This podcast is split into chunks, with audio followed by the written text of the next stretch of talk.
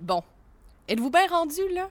Parce que je vais vous dire que, bien franchement, je n'étais pas trop certaine de comment vous indiquer le chemin à prendre pour vous rendre à la station 2.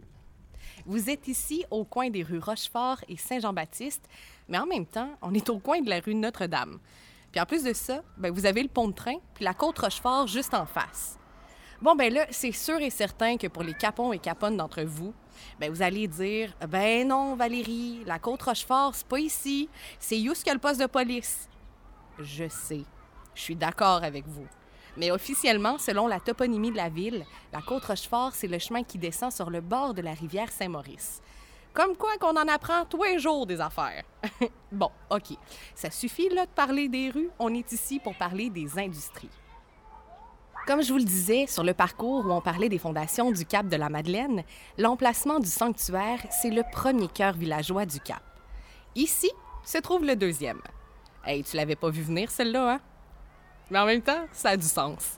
C'est un cœur villageois qui s'installe à cause de toutes les industries qu'on avait dans le secteur. On dirait pas ça quand on regarde ça alentour de nous autres, là, mais il y a eu plusieurs industries ici. Dans les premières années, elles tournaient toutes principalement à l'entour du bois. En même temps, c'est un peu normal. Hein? On servait de la rivière pour descendre le bois de flottage qui arrivait jusqu'ici.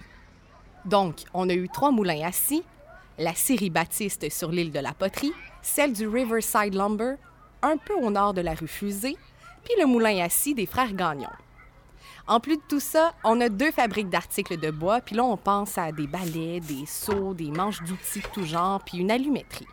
Ça, là, pour vous donner une idée, juste une de ces petites industries-là pouvait faire travailler à l'époque au-delà de 80 familles.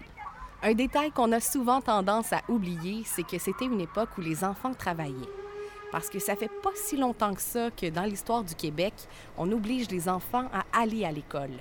D'ailleurs, saviez-vous que le Québec est la dernière province à mettre l'instruction obligatoire? Genre, je vous parle des années 40, là. Ça fait même pas 100 ans. Et tout ça pourquoi? Pour un salaire d'une scène de l'heure pour aller tremper des allumettes dans du soufre. Ça donne à peine 25 cents de l'heure aujourd'hui. Après le bois qui flottait sur l'eau, une autre affaire qui avait besoin de flotter sur l'eau, euh, c'était les bateaux. C'est en 1915 que le chantier naval de la Tidewater Shipbuilders Company vient s'installer à l'emplacement de l'ancienne manufacture d'allumettes. Puis là, si vous regardez en bas, sur le long de la côte Rochefort, les lieux ont pas mal gardé le même genre de vocation depuis ce temps-là.